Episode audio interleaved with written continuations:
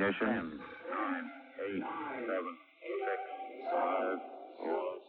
Ignition. One. Ignition.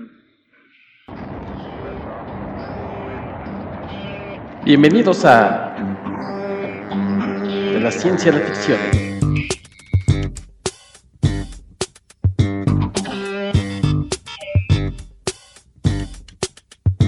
Un podcast con un toque de ciencia.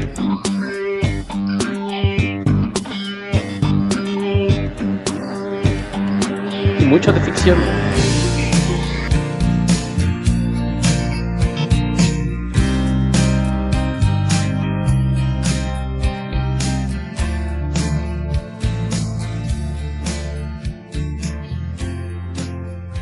Bienvenidos a una nueva edición de su podcast de la ciencia y la ficción. Yo soy Héctor McCoy. Los saludo como siempre esperando que se encuentren muy bien. El que anda apurado es mi compañero y amigo, el experto y escritor de ciencia ficción, Armando Saldaña. Armando, ¿cómo andas?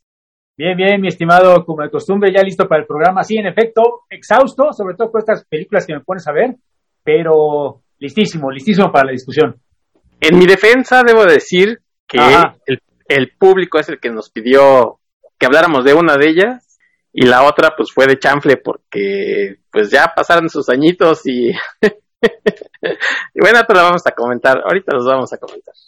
¿Cuál pidió el público? El viaje fantástico nos pidieron que, que la Ah, pues esa, sí, ah, bueno, no, cómo no. Eh, mejor que la otra que quisiste meter tú de chanfle, ¿eh? pero ahorita lo platicamos con más detalle. Sí, oye, pero para redondearle, porque si no nos íbamos a echar aquí media hora y la gente va a decir, pues, ¿para qué pagamos por una hora si no nos... Es como, como Vicente Fernández, estos ya se quieren ir seguimos aplaudiendo, ¿no? Pues síganle. O sea, tú eres tan tacaño que si dura menos el programa, menos de una hora, no me quieres pagar la hora completa. Exacto, pues siquiera que valga la pena. Vale, ok. Pues bueno, vamos a explicar ese cheque. Yo estoy listo. ¿Sí? Oye, Ah. antes de, de- de comenzar con el tema, déjame... eh, no, aquí no damos noticias, porque no es un programa de noticias, obviamente. En el dado caso que en 20 años nos escuchen, bueno, van a decir esas noticias ya quedaron atrás, pero sí quiero comentar que recordarás hace unos poquitos episodios, en el episodio 68 hicimos Love, Dead and Robots. Si no han escuchado, si no han escuchado nuestro episodio de Love, Death and Robots, pues vayan a escucharlo, por favor. Bueno, pues Netflix ya autorizó una cuarta temporada que esperemos salga lo más pronto posible antes de que esto pase a mejor vida, porque No, uno nunca sabe. ¿no? Evidentemente Netflix nos, nos vio nuestro programa y pues siguió nuestra recomendación y dio luz verde a una temporada 4. Exacto, sí, y la gente, la, la verdad es que estuvo opinando y nos ha favorecido con, con escuchar ese episodio. Entonces, los que falten, o si, si es su primer episodio este, vayan a escuchar, que además es, es curiosamente uno de los más largos. Sí, Y contra este, que no sé qué vaya a suceder. este va a ser, si ese fue de los más largos en la historia, este puede ser de los más breves. Ya veremos, ya veremos, nunca sabes, ¿no? Sí, el último nunca programa sabe. también estaba chillando que no íbamos a durar mucho y fueron casi hora 45. Es correcto, es correcto. Y también sobre Love Dead and Robots. Bueno, pues Alberto Mielgo acaba de ser ganador, nominado y ganador para un Emmy, precisamente por Jíbaro, ese corto del que estuvimos comentando. Eh, este premio es el mejor diseño de personajes de animación. Recordarás que los dos dijimos que, que el diseño fantástico, a ti te gustó mucho más la historia que a mí, pero ni no le pusimos ninguna pega, ningún, no teníamos ningún problema con, con el diseño, ¿no? De, de Sí, ese- con lo visual impecable, estamos de acuerdo. Sí, merecido, ¿no? Ese premio. Sí, sí, de acuerdo. Como dice Armando, pues alguien nos escucha y dice, oye, estos muchachos sí le saben. Y si no han escuchado los demás episodios o les falta alguno, pues vayan, todavía están a tiempo de no hacer nada. y Lo pueden Déjenos escuchar. nuestro like porque el algoritmo, ya ven que el algoritmo de iVoox y de, de YouTube es medio payaso y luego nos cobra más por subir nuestros programas y no hay likes. Ya vamos a empezar con el, con el tema de este programa.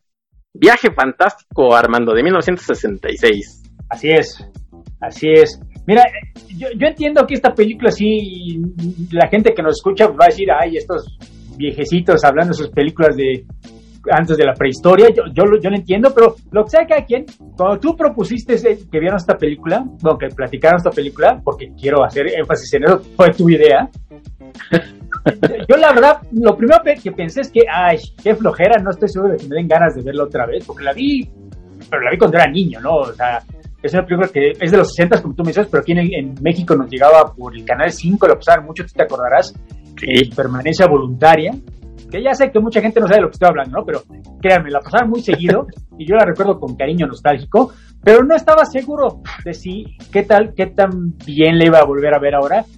Y lo que sea cada quien, yo tampoco les voy a mentir que es una obra maestra, ¿no? Pero lo que sea cada quien me entretuvo, me entretuvo bastante, más que la otra película que quieres tú comentar luego. entonces yo la verdad, sin, sin darle obviamente un 10 a esta película, porque de ninguna manera se le puede dar, lo que sea cada quien para mí fue un muy sorpresivo 8. Ahorita, ahorita entraremos en detalles por qué, pero a mí la verdad me gustó, me gustó, me gustó ver Fantastic Voyage esta semana otra vez. Sí, eh, ya tienes razón, de películas que vimos de, niños y que nos impresionaban precisamente por, pues, por el tema, porque no era fácil de encontrar que de pronto a la gente la redujeran y la metieran dentro del cuerpo humano. Ya después vimos querida encogí eh, a los niños o, la que vamos a comentar y, ya era muy común, ¿no? Lo de hacer chiquito. Pero esta película que para nosotros, pues en ese entonces no nos metíamos en cuestiones de, de qué años quiénes eran, ¿no? Las veíamos y nos entretenían y ya. Yo la vi también con, con bastante expectativa de a ver qué tal la había envejecido. Y pues sí, sí se le notan los años, o sea, no se puede mentir pero tampoco es una película que uno diga, ay, está mal hecha, ay, no, al contrario, creo que, que precisamente en eso radica el valor de esta película, que para su, para su tiempo estuvo bastante bien hecha, a pesar de que, la historia es muy simple y a pesar de que la misma historia tiene algunos huecos que, que nos dicen, yo, ¿qué pasó? Sigue siendo entretenida, yo no la recomendaría tan ampliamente así a cualquier chavo, por ejemplo, un chavo de 16, no se la recomendaría porque sí ya usa un poco el, ritmo, pero sí como, como una película en clásico, sí es para que la vea cualquiera que le guste pues, el género que aquí hablamos, ¿no, Armando? Sí, no, yo, imagino, yo asumo que la persona, el fan que nos escuchó, perdón, que nos recomendó que platicamos de esta película, pues a ser ya de nuestra edad, ya, ya, digamos, más de 30 años, digamos, de alguna manera, porque sí, no, yo, yo imagino que como tú mencionas, no por hablar más de los centenias, ¿no? Pero no creo que esta película esté dentro del radar de ninguno de los centenias. No solo no la han visto, sino que seguramente ni la han escuchado de ella. Aunque también habría que aclarar que seguramente sí tiene alguna idea de la película, aún sin haberla visto, porque como que en su momento causó tanta sensación. Es, es una película, una premisa que ha sido parodiada, y, digamos, repetida en, muchísimos programas, ¿no? Desde Los Simpsons, por supuesto, pero hasta Futurama, hasta Rick and Morty, en varios cómics, ya nos podemos meter en por ejemplo, hay un episodio de Batman Brave and the Bold donde ocurre una premisa muy similar. Entonces, de nuevo, aún, aún para la gente que nunca ha visto o ni siquiera ha escuchado de Fantastic Voyage, eh, yo creo que la mera premisa, el concepto detrás de la película es algo que sí tienen muy familiarizado. Sí, totalmente. Indirectamente es una de esas películas que la gente ha visto, ¿no? Eh, a pesar del tiempo. Y eso creo que la mantiene vigente en el sentido de que, de que la gente dice, ay, sí, aquella película. Ya no, es, ya no estamos en esos tiempos de que pasaban en el 11, como esto en el 5, estas películas. Pero pues, sí, la gente de nuestra edad la recordará. Y bueno, pues aquí estamos para, para comentarla eh, y darles datos como siempre lo hacemos aquí. Dirigida por Richard Fleischer, ustedes recordarán ya este nombre porque aquí junto con Alberto Calvo comenté Cuando el destino nos alcance, ese fue el director también, Richard Fleischer, y él era hijo de... Por favor, hombre. ¿Cuál? Soylent Green. Soylent Green, bueno. Cuando el destino nos alcance, qué espantoso que acá, pero... Así se llamó aquí en México y la gente le gusta. Sí, sí, Soylent Green. Y eh, este director era hijo de Max Fleischer. Entonces, seguramente les recordará el, nombre, el apellido. Porque era creador de Betty Boop. Porque la, una de las imágenes que tenemos también de Superman, de esas caricaturas, digamos, oscuras, de las primeras que se hicieron sobre Superman, pues él fue creador. Así que su hijo, pues, obviamente. es una obra maestra, ¿no? Y si no, no creo que tenga que ver que uno sea millennial o centennial o baby boomer o lo que sea. es de los años 40 para empezar, ninguno había nacido. Pero si alguna vez tienen oportunidad de ver los cortos de Superman de Max Fleischer, que literalmente son cortos, son episodios de menos de 10 minutos cada uno. Sí. Créanme, créanme que no se van a arrepentir. Supongo que si los ves, sí te das cuenta que no son hechos hoy en día, por supuesto. La animación es distinta de alguna manera, pero caramba, sí, la, la verdad, cuando te das cuenta que están hace 80 años, es asombroso, ¿no? La animación que tienen esos cortos. Las películas de, de Disney no le pedían nada a esos cortos, entonces la verdad, si algún día tienen la oportunidad, por favor, véanla. Yo, yo no sé, salvo tu mejor opinión, pero Richard Fleischer a mí siempre me ha parecido como que un director, digamos, competente, Sí. y hasta ahí. Creo que hace su chamba muy bien. Ah, bueno, hace su chamba bien, pero digamos que no me sorprende que no sea mejor conocido Richard Fleischer. Aparte de Soylent Green, eh, seguramente mucha gente habrá visto la de 20.000 leguas de viaje submarino con Kirk Douglas. De O Disney los también. vikingos con Kirk Douglas también, que bueno, ya que estamos hablando de permanencia voluntaria, los vikingos también era Sí. otra película que la pasaban constantemente cada mes, cada dos, tres meses, igual que Viaje Fantástico. Entonces, digamos, Richard Fleischer es un director que para los de nuestra edad, como que sí tiene, como que sí tiene nuestro respeto, ¿no? Si no nuestra admiración, de alguna manera. Porque, digamos, todas sus películas, como tú dices, es difícil recomendarlas a cualquier persona, si hay que ver a quién, con quién estás platicando. Pero lo que sea que a quien, digamos, gente con la que tú y yo nos llevamos, o de nuestra edad sobre todo, yo no tendría ningún problema recomendándole, por ejemplo, Los Vikingos o, o esta de Fantastic Voyage. Las que hizo después en los ochentas, por ejemplo, la de Conan the Destroyer, puta madre, sí, sí, sí, sí es patosa, ¿no? Pero, y ni qué decir de Red Sonia. Pero su, su trabajo en los 50 y los 60, la verdad, muy respetable. Sí, curiosamente estos dos personajes que pareciera que estaban interconectados. Fíjate que en su momento a mí me gustó mucho más Red Sonja que, que Conan, la segunda parte sí no, no, no, no la aguantaba, pero es, que, es que es malísima la segunda. sí es que es muy mala. No es que la Red primera no sea, es muy buena tampoco, ¿eh? pero bueno. y, no, y no es que Conan el, este, sea el bárbaro, sea una obra maestra, pero pues, La, la, la. El Ah. programa no es de eso, ¿eh? pero la primera de Conan, discúlpame, la de John Milius es, es buenísima. Sí, es, muy, es buenísima, pero no es una obra maestra. O sea, tampoco tenía no, que, bueno. que competir contra, contra el ciudadano Kane de, de, de los bárbaros. No, no, por supuesto, pero rapidísimo. Si la estás comparando con películas de fantasía de los ochentas, Conan the Barbarian la primera, yo, yo quizá únicamente pondría la de Excalibur a ese nivel y ninguna otra, así de sencillo. O sea, las de Krull o la de Lady Hawk, etcétera, etcétera, la de Dragon Slayer. No, hombre, nada que ver, nada que ver. Conan the Barbarian, la primera, de nuevo, no la segunda. Ok. En mi opinión es una obra, bueno, ok, no es obra maestra porque te ofendes, pero vale mucho la pena, es muy recomendable. Sí, bueno, Tristemente para- el programa no es de Barbarian, entonces continuemos. algún día haremos algo, algo haremos. no es ciencia ficción, mi estimado, yo sé que no se puede, pero créeme que Sí si puede, fuera pero algún día un programa haremos. yo vengo. Sí, sí, sí. Yo sé que tú estás siempre, te apuntas para este tipo de cosas, sobre todo para que me digas, ahí está, no, que no, pues hace años que no la veías, pero eso, eso es eso. ¿Cuál, la de Conan o la de Fantastic Four? Sí, sí. No, no, no, no, la de Conan y la de hoy y la que sea. O No, sea, no, siempre disculpa, estás, la de siempre Conan estás- the Barbarian la vi hace unos meses porque mi novia no la había No, visto. y No, digo yo, yo no la he visto hace Ah. mucho y por eso digo a lo mejor lo que estoy diciendo. Bueno, la de hoy, la de Viaje Fantástico, también la vi con mi novia y ahorita te voy a comentar su reacción, ¿eh? Tiene comentarios que decirte a ti. No sé, no sé por qué presiento que, que me odia ya. Después de las buenas películas. entretuvo. Se la pasó carcajeando toda la película, que creo que no es la intención de Richard Fleischer, pero bueno. Después de verla, este, seguramente vio contigo Donnie Darko y ahora le pusimos el viaje fantástico. Sí, le dimos un bajón, ¿eh? Y la Sí. culpa es tuya. Quiero que quede la- claro eso.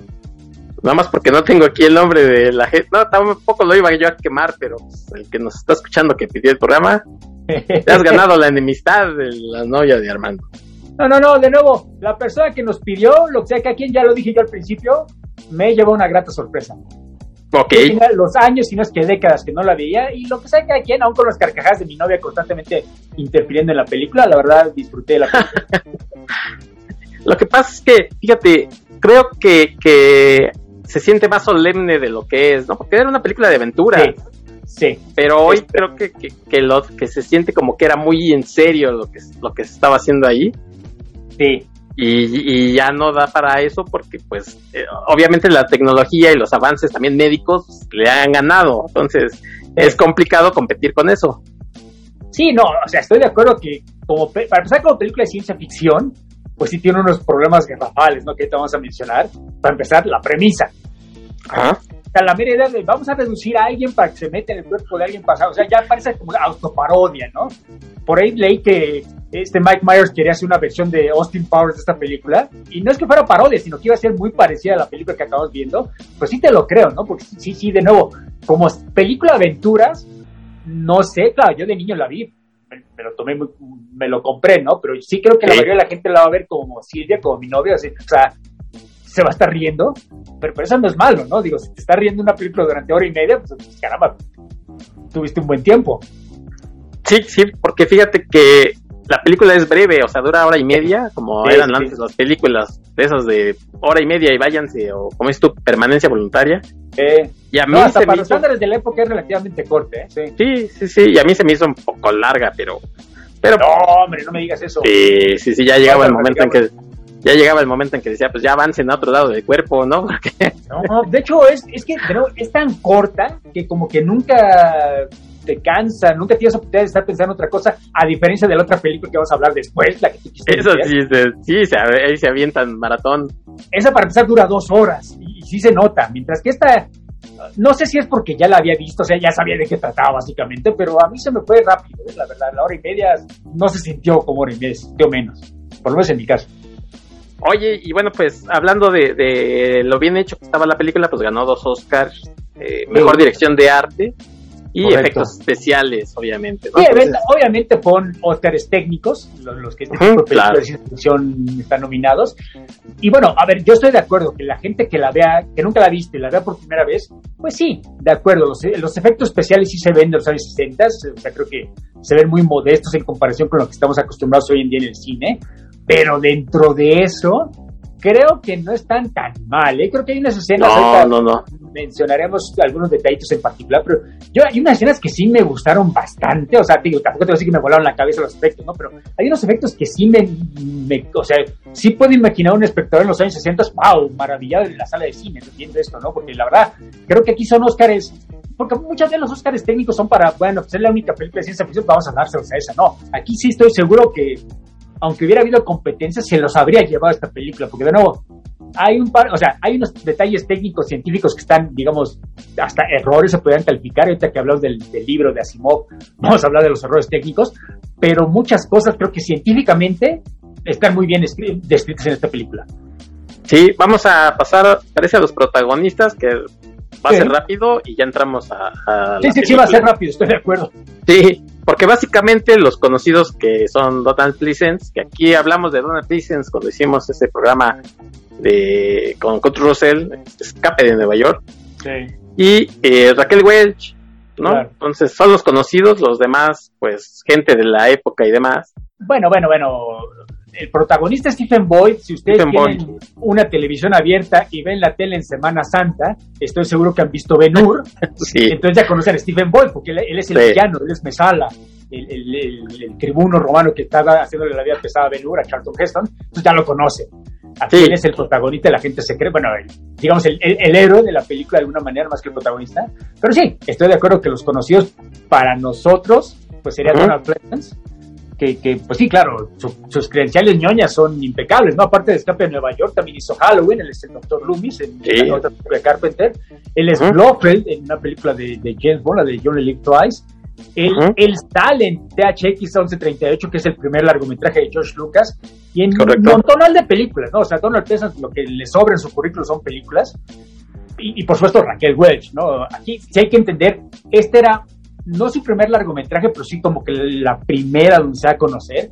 La de la más famosa es la de obviamente un millón de años antes de Cristo, donde sale de cavernícola con su bikini de piel de mamut, que por supuesto es cuando se convierte en un sex symbol ¿no? de, de los años 60. Estas antes y como que su imagen todavía no era de sex symbol, entonces digamos, siempre sale, te das cuenta, sale muy bien vestida y con bien peinadita y todo, es como que muy distinta a la imagen que tenemos de Raquel Welch de, de, un millón de años antes de, Cristo, digamos que aquí como que nadie la conocía, y si somos muy honestos, es como que la candy, Sí. Digamos, yo no lo noté, pero mi novia obviamente se fijó en eso, en el, en el papel femenino, y me mencionó, pues, oye, no, no tiene sé una nada. sola línea de diálogo hasta el minuto 25. O sea, está nada más para verse bonita. Y pues difícil discutirle el punto, ¿no? Des- A, a una persona que no se ve tan despampanante como en un millón antes, antes de Cristo, un millón de años, perdón, pues sí, está para, para verse bonita y para poco más, ¿no? Sí, y, y además tiene por ahí una escena donde se de- desviste y no se desviste porque traen un traje sobre otro traje, pero pues la Sí. cámara no la deja de ver. Bastante guapa la, la señorita. Tú no Yo la me de acuerdo- ver, que es otra cosa. Yo me acuerdo que en mis, en mis años 80 todavía se hablaba de ella como una mujer muy guapa, ¿no? Como es tu sex symbol. Sí, Y, sí. y de- ya comentaste Donald Pleasence, yo nada más quiero agregar una película que me encanta y para que se las recomiende y la vean. El Gran Escape también sale ahí ¿Cómo no? Con Steve McQueen, ¿cómo no? con Steve McQueen, es, los que hacen, falsifican las credenciales, los Sí, correcto, correcto. Y yo me acuerdo que, que de esas películas que ves a un actor haciendo algo y al final, spoiler, por estar haciendo los pasaportes y demás, pues pierde la vista porque tiene muy malas herramientas, entonces queda medio, queda ciego. Entonces yo luego cuando lo veía en otras películas decía, pues ese actor es ciego, ¿no? no. Oye, mi estimado, pero ese sí es un spoiler ¿eh? para la gente que no ha visto The Great Escape, pero bueno. Ah, no, ¿cómo la van a ver? Ay, por favor. Oye, pues Es más, siendo, hablando muy en serio, sí. yo no creo que esté en ninguna plataforma el Gran Escape ahorita. Yo espero que sí. Y No, yo también lo espero, pero no creo. Es más, para el que- programa de hoy, Viaje Fantástico, tú que eres el experto, ¿está en alguna Sí. plataforma para que la gente la vea? Sí, desde luego, Viaje Fantástico la pueden ver en Stat, este sistema de, de que antes era Fox, Ah, ok. ¿no? Eh, que es de Disney, ahí la encuentran, Viaje Fantástico. También la otra película, y mientras digo todo esto, estoy buscando si el Gran Escape está en alguna plataforma para que no se queden con la duda.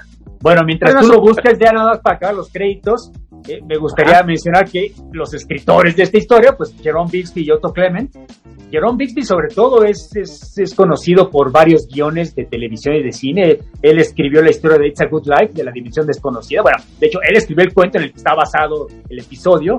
Es uno de los cuentos, uno de los episodios más famosos, ¿no? De, la Dimensión Desconocida, la del niño este pequeño que tiene poderes de Dios y está obligando a toda su familia a que, ay, tenemos una vida perfecta, etcétera, etcétera. Es un cuento tan famoso que de hecho cuando hicieron la película de los ochentas, uno de los segmentos es una otra adaptación de It's a Good Life, pero vaya, también con muchísima experiencia, él escribió como tres, cuatro episodios de Star Trek, entre ellos el de Mirror Mirror, el de la primera aparición del universo, eh, el, universo espejo de Star Trek. Entonces, digamos, Sí. Jerome Bixby saben que tiene muchísima experiencia. Este es de las películas que él escribió, porque era, se dedicaba más a la televisión que, al cine. Y digamos, no sé qué tan buena experiencia haya tenido él, porque de nuevo, entre que le fue bien a esta película en, en taquilla y digamos se llevó sus Oscars, pero como que el público y la crítica pues no la tiene como gran película, entonces no sé qué también le haya ido a Jerome Bixby, pero pues bueno, quería mencionar a, a este coescritor de la película. Bueno, pues una vez dicho eso, mira, el Gran Escape al parecer está en Prime, Ah, mira, y también Amazon en MGM, sí, en Prime. Eh, Lo que Ah, me arroja la información, por lo menos es eso, ¿no? Que está en, en- en Amazon, en Prime Video.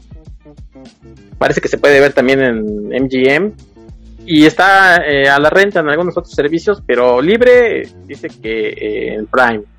Entonces, si Ah, no han bueno. visto, el- si no han visto el Gran Escape, pues háganse un favor y véanla. sí, claro. Y si, si ya la vieron, pues vuélvanla a ver, porque la verdad es que es una de las películas que valen mucho la pena.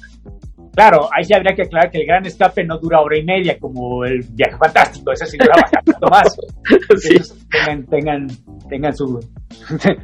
providencias. Sí, exactamente. Sí, tómense sus providencias, palomitas. Pero la verdad es que sí vale mucho la pena, a pesar de que ya Sí, también es una película desde los 60, pero híjole, me- a mí me, me sigue emocionando mucho eso.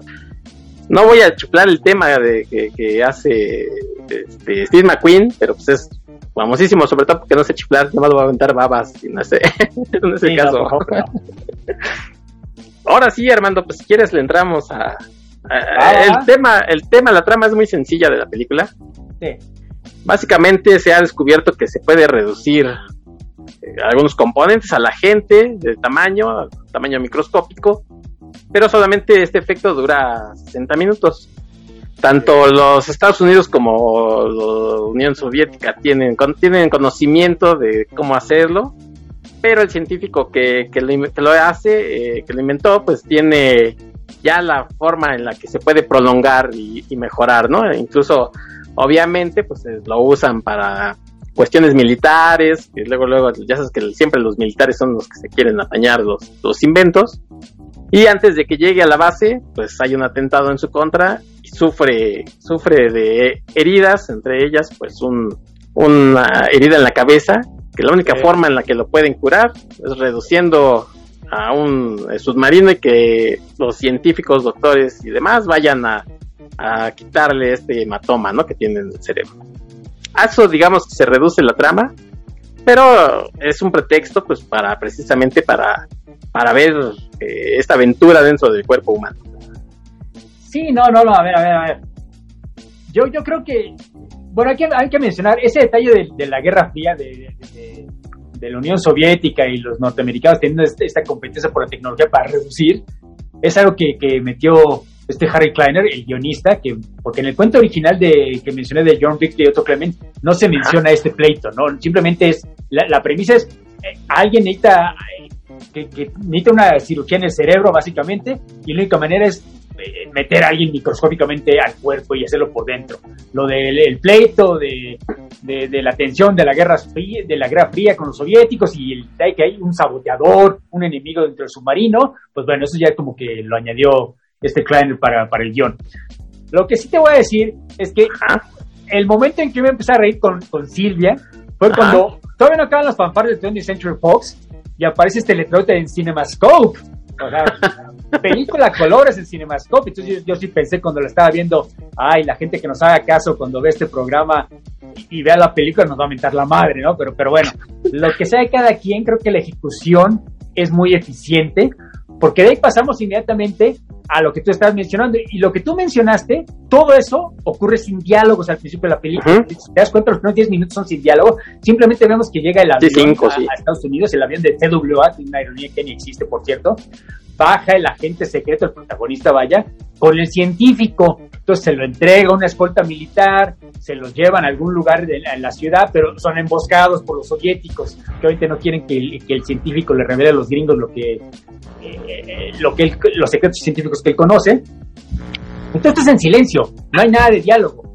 Y lo siguiente que vemos ya son los créditos de Fantastic Voyage, y es cuando vemos que el científico está en un hospital eh, y tiene algo, ¿no? Y es únicamente hasta que lo van a recoger al agente secreto que, que, empiezan los diálogos, ¿no? Porque le dicen, no, pues disculpe la hora por sacarlo, señor Grant, porque es en la madrugada. Y no, no, pues ya olvídate la hora, pues que estoy de vacaciones, etcétera, etcétera. Y lo llevan a un lugar, a una base secreta, que, es simpático porque ya ves que lo llevan en un coche y todos se bajan del coche y le dicen, no, no, usted no se baje. ¿Y por qué? Ah, bueno, porque hay una rampa y empieza a bajar, como en el Superagente 86, empieza a bajar el coche a un subterráneo. Y otra parte donde yo me empecé a reír es que baja como cinco pisos en esta rampa, se baja el coche, se, lo sube un soldado a un cochecito de golf y empiezan a subir. empiezan a subir no sé cuántos pisos y esta tercera en el mismo lugar. Sí, escaleras eléctricas. casi casi, ¿no? Pero bueno. Sí. Aparte este inicio tan chusco, finalmente ya empiezan los diálogos, es cuando dicen, no, no, pues que mire que es que el científico que tú trajiste de la Unión Soviética, no, pues, lo emboscaron y no lo mataron, pero pues lo hirieron y tiene un coágulo en el cerebro, entonces necesitamos operarlo. Ah, pues ok, yo, yo, que vengo al caso, yo soy agente secreto. No, no, es que no se puede operar por fuera el, coágulo que tiene el cerebro. Tenemos al mejor neurocirujano de los Estados Unidos y a su asistente, que es Raquel Welch, por supuesto. Pero no se puede operar por fuera, se va a morir el paciente. Entonces necesitamos reducirlos y los vamos a inyectar dentro del cuerpo y desde adentro lo van a operar. Y el agente secreto, ajá, ¿y yo qué tengo que hacer en todo esto? No, pues aquí te vamos a reducir también de tamaño. Tú vas a ser parte de la tripulación porque sospechamos del neurocirujano. No, no sabemos por qué, pero pensamos que a lo mejor trabaja para el enemigo. Y el, tú vas a tomar las órdenes del doctor Donald Pleasant, no del, no del neurocirujano, porque sospechamos del otro. Ah, bueno, ok. Y por supuesto, el, protagonista, pues, pues, yo no quiero, ¿cómo que van a reducir? Y, no, tú, no te preocupes, el, el procedimiento funciona. El problema es, como tú mencionaste al principio, solo dura una hora. Entonces, te tenemos que inyectar, bueno, los tenemos que inyectar y tienen que llegar hasta el cerebro de alguna manera, hacer la operación y salir. Porque obviamente cuando acaba la hora, pues todo vuelven al tamaño normal están dentro del cuerpo, pues imagínate, habría sido muy padre película, pero no, no queremos que se mueva el científico, entonces pues tienen que salir antes de ese momento, ¿no? Y entonces, pues bueno, e, e, en lo que nos van, digamos, explicando a los, a los a la gente que está viendo la película al premio, no, pues de qué tamaño nos van a reducir, van a ser del tamaño de un microbio. Ah, ok. Y entonces vienen estos efectos especiales que se meten en el submarino. Bueno, es, una nave casi que de juguete, que la verdad estaba muy padre, el modelito. Hicieron varios modelos supuestamente, uno de tamaño normal, o sea, si era un submarino, no tan grande, pero como de 15 metros. Que ellos. Exactamente, para filmar las escenas de ellos. Y había miniaturas. Y aquí es donde vienen, por supuesto, algunos problemas técnicos. No vamos a mencionar el problema técnico de la reducción, que sí es como que absurdo, ¿no? Pero bueno. sí. El problema es que reducen la nave y la, en vez de meterle en una jeringa e inyectarlos, los meten en una jeringota. O sea, por alguna razón, los de diseño, vamos a hacer una jeringa tamaño gigante. Entonces vamos a reducen la nave y la meten en una jeringota que luego la jeringota la reducen también para poderlos inyectar. Esto, por supuesto, trae mil problemas que, fue lo que Asimov se quejó cuando le, pidió que se libro. Él le dijo, a ver, estás inyectando al tipo litros y galones y galones de solución salina. En algún momento cuando se, acabe la hora, pues ¿qué, va a pasar? Va a explotar el tipo por pura solución salina. Pero bueno, esto ya lo explicamos cuando hablamos de la novela.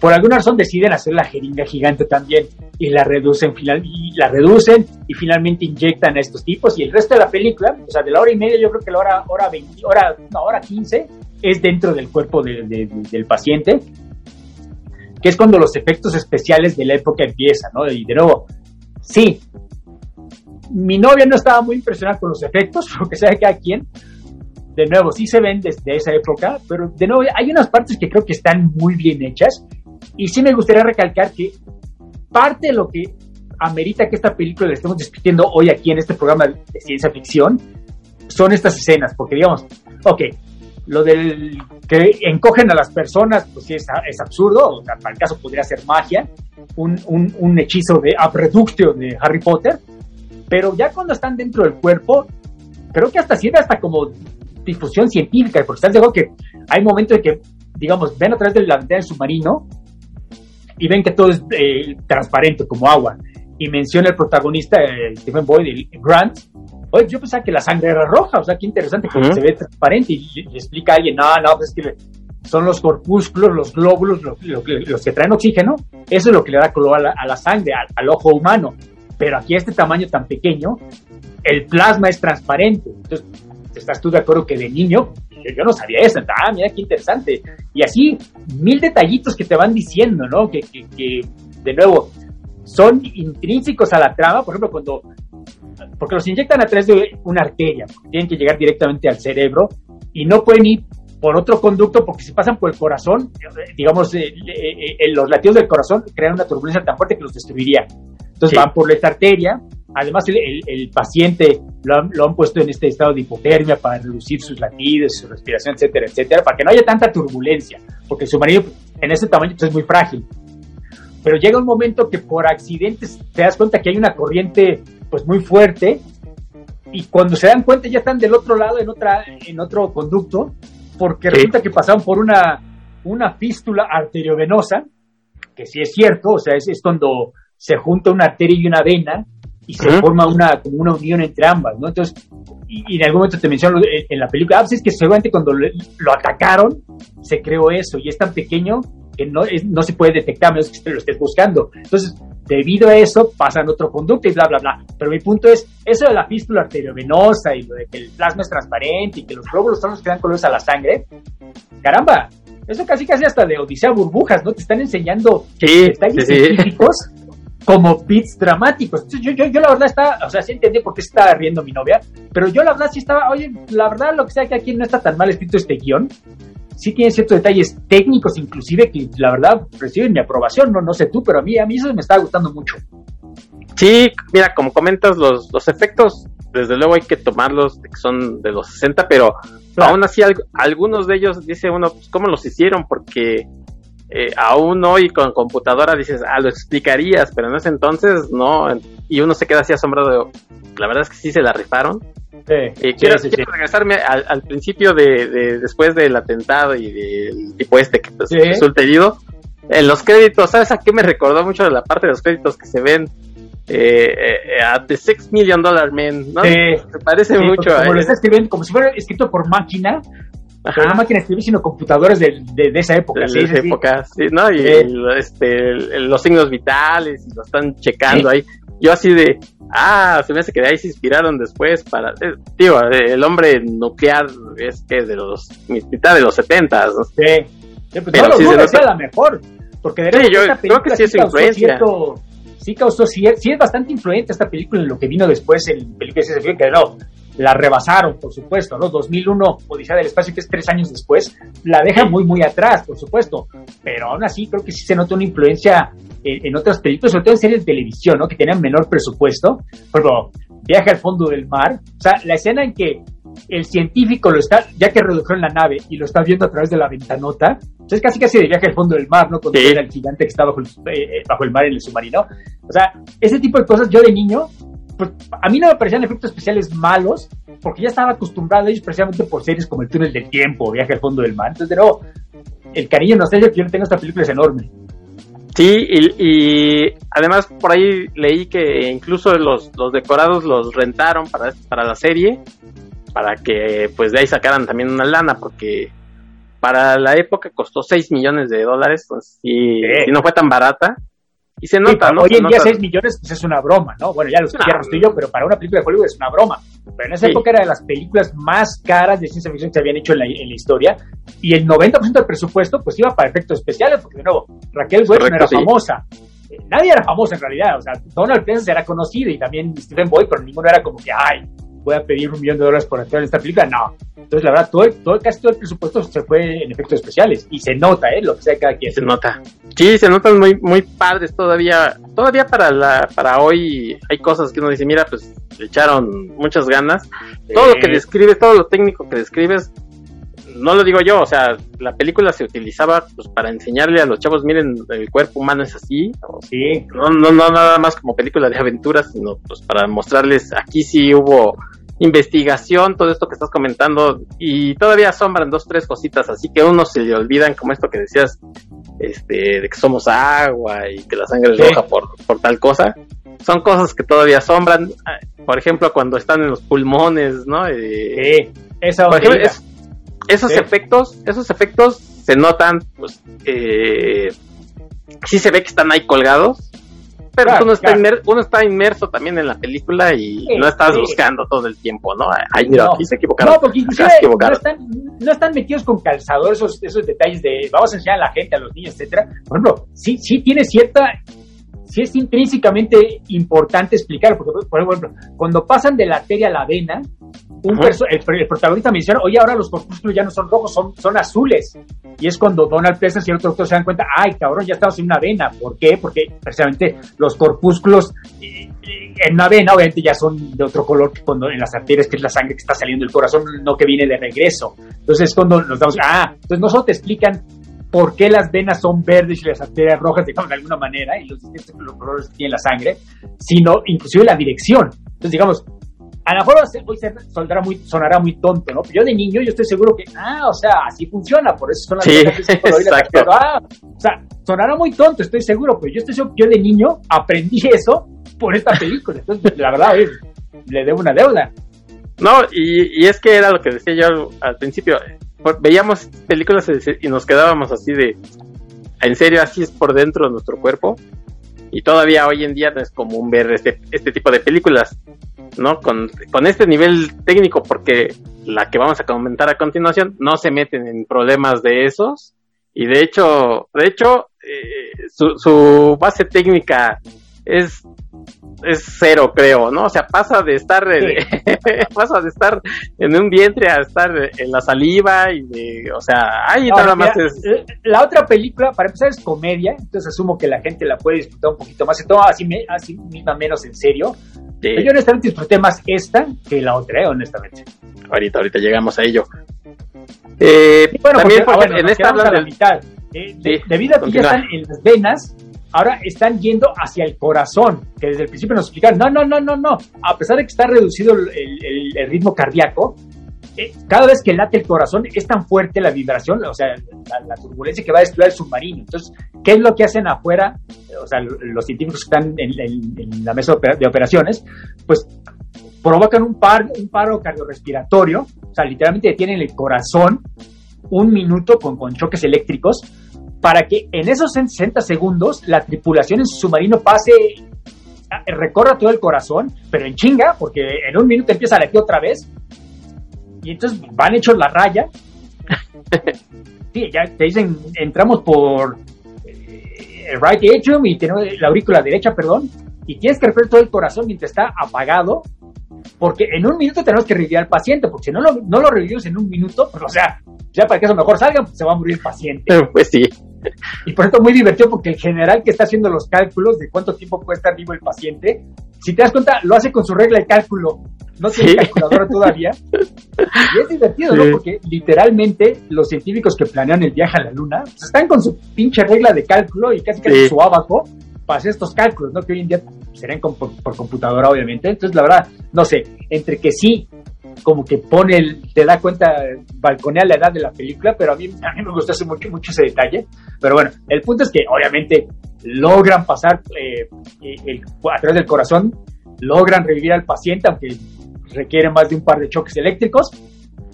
¿Y a dónde van del corazón? Pues obviamente van a los pulmones, que es la parte que tú estás mencionando. Y aquí es cuando se dan cuenta, ah, caray, sí tenemos un saboteador porque de repente suena una alarma. Oye, pues los niveles de oxígeno están bajos. Pues, ¿cómo que están bajos? Pues no sé, pero hubo un corto y se nos fue la mitad del oxígeno. ¿Y pues, qué hacemos? No, pues hay que cancelar la misión. No podemos avanzar sin oxígeno. Y es cuando el protagonista, bueno, pues estamos en los pulmones, por amor a Dios. Podemos ir, tenemos un snorkel, pues salimos del submarino con trajes de buzo, nadamos dentro del pulmón y vamos a uno de estos alveolos y pues ahí cuando inhale el paciente, pues se llena, ¿no? Por la mera presión, la diferencia de presión del aire, pues se va a llenar el submarino, nuestras reservas de oxígeno, pero mientras eso pasa también se dan cuenta, oye, ah, Raquel Welch había una escena en que la vimos eh, como que afinando un rifle láser, que es, es el instrumento quirúrgico que van a usar, y cuando entra el protagonista, oye, pues no lo aseguró, pues está, está, tirado en el suelo el rifle, ¿qué pasó? Oye, no, no, oye, el rifle es valiosísimo y no, no sabemos cómo lo vas a arreglar, etcétera, etcétera. Pero bueno, ahí es cuando el protagonista se da cuenta, no, pues obviamente hay un saboteador. Alguien jodió nuestras reservas de oxígeno y alguien tiró el rifle para que, bueno, el, el, bisturí láser, digamos de alguna manera, para que no pudiéramos operarlo. Pero bueno, mientras no sabemos quién es, salen, se, se pone su traje de buses, tú mencionas esa escena que Raquel Welch se quita la bata la bate afuera y ya trae su traje de buzo, que en efecto es un traje muy ceñido, sí se ve su figura de, reloj de arena, digamos, pero no se ve más, ¿no? Digamos, no se ve como un millón de años antes de Cristo. Salen y en efecto no están filmando bajo, bajo el agua, te mencionan, no, simplemente están flotando con cables, están haciendo están haciendo la pantomima que están hablando y rellenan de oxígeno la, eh, eh, sus tanques. Y cuando el protagonista se tiene que meter al alveolo pulmonar y le dice al doctor de que sospechan, bueno, ten mi cable y conéctame a la nave porque como está, cada vez que inhalas pues, me voy a salir disparado, conéctame a la nave y se rompe el cable no es que, no es que lo conectara más el, doctor del que sospechan, sino que se rompe el cable. rompe. De nuevo, ya es como que evidencia obvia de que hay un saboteador, ¿no? Pero bueno, ya, ya, ya tienen oxígeno, entran por los pulmones, ya van camino al, cerebro, que esto tiene que ir eventualmente, y se dan cuenta eh, que los, los anticuerpos ya es que, en los pulmones están esto como estas lianas o como algas eh, submarinas, eh, que, cuando pasa el submarino a través de ellas, hasta el capitán les dice, pues a ver si no puedo evitarlas, son demasiadas, a ver si no se tapan los tanques, ¿no? Y se, va a sobrecalentar el submarino, etcétera, etcétera. Y sí, en efecto eso pasa. Tienen que salir otra vez, a, digamos, a destapar los tanques para que se pueda eh, enfriar la nave. Y es cuando los atacan los anticuerpos que son de nuevo estas como algas voladoras. Que Se nota que alguien estaba aventando algas a los, a los personajes, a los actores. Y por supuesto, nada tonta los anticuerpos, atacan a Raquel Welch, no a nadie más. Entonces, la tienen que meter de vuelta al submarino y la están estrangulando como boas, eh, serpientes Constrictor. Y por supuesto, pues, todo el mundo empiezan a manosear a Raquel Welch, ¿no? O sea, que, que, le están arrancando las alas, obviamente manosean las boobies, las, las piernas, todo, yo también lo haría. Entonces, finalmente le, quitan los anticuerpos. Y no, no, sé, digamos, lo estoy contando muy chuscamente, pero ¿estás de acuerdo que está muy bien narrado esto? Yo no sé qué parte, digamos, te aburrió o te tenía viendo el reloj, porque todo esto ya son como, ya llevamos 40, 50 minutos de la película, más de la mitad, y yo la verdad estaba muy clavado en la historia, ¿no? A pesar de que de nuevo ya la había visto más de, no sé cuántas veces la he visto, pero ya la he visto varias veces, ya me, me la sé casi de memoria. Yo no estaba aburrido en este momento. Mira, no es, no es que estuviera aburrido, pero sí, yo sí siento, por ejemplo, el ritmo, ¿no? Hay, hay partes en las que se siente muy, muy lenta la película. Pasan todas estas cosas, pero no es que sea para aburrirse mortalmente y decir, ah, ya que se acabe, sino que yo siento que el ritmo de la película es, ya estamos acostumbrados a ver más, más acción, más frenético, ¿no? Si se hiciera hoy, estoy seguro que harían muchas otras cosas, eh, incluso dentro del cuerpo, para, para meterle efectos, y aquí, pues, bueno, por ejemplo. Si le hicieran hoy, para empezar, el, personaje de Raquel Welch tendría más líneas de diálogo, tendría más agencia, tendría más cosas. O sea, no sería nada más, ay, me atacaron los anticuerpos, necesito que me ayuden. No, no, o sea, como que tendría más, más propuestos su personaje, ¿no? Sí, sí, por supuesto. Y además, eh, el científico, el, agente secreto sería este negro, ¿no? Y bueno, es, otra cosa. Sí, ya. Y, sí, y, y, además tiene, tiene partes muy. Esto que decías, le dicen, ¿no? Hay que tener cuidado porque si, si cometemos algún error de, este, de pisar mal o de vienen los anticuerpos y efectivamente por ahí rasga sin querer este, una de las partes donde están y es cuando llegan los anticuerpos. Toda esa parte está bien, pero sí de pronto yo sentía de ya duró mucho, ¿no? O sea, pero no porque no porque necesariamente fuera aburrido, sino ya sentía que se alargaban mucho las escenas cosa de, repito, del ritmo, no porque esté mal contada ni porque no esté interesante, sino yo decía, de hora y media yo siento que ya duró mucho esta escena, ¿no? Por decir algo. Estás de acuerdo que visualmente no te aburres porque de nuevo, ok, la parte de las algas eh, y las, los anticuerpos que atacan a Raquel Welch sí parecen de Odisea Burbuja, estoy de acuerdo, pero por ejemplo cuando entran a los pulmones, hay una escena de que van a entrar por este conducto y la verdad, o sea, es una pintura en mate obviamente, animada ligeramente, pero se ve maravillosa, ¿no? Sí, sí, sí recuerda, digamos, por ejemplo, un ejemplo, la película de Star Trek, la primera, cuando el, Enterprise entra a Voyager, bueno, a Digger, perdón, y ya es que es como media hora que se están moviendo entre este caleidoscopio psicodélico, a mí me recordó mucho eso, con sus asegúnes, por supuesto, ¿no? Con sus distancias, porque la otra sí ya está animada de una manera un poco más sofisticada, pero la verdad a mí creo que visualmente me gustó mucho cómo manejan esto cuando pasan de un lugar a otro. Entonces, digamos, sí, sí estoy de acuerdo que hoy en día el ritmo sería un poco más rápido, pero creo que no me atrevería a llamarlo lento el de esta película, porque digamos, en algún momento, bueno, ya, ya cuando salen del pulmón y ya, digamos, se encuentra la ruta más rápida es por el oído.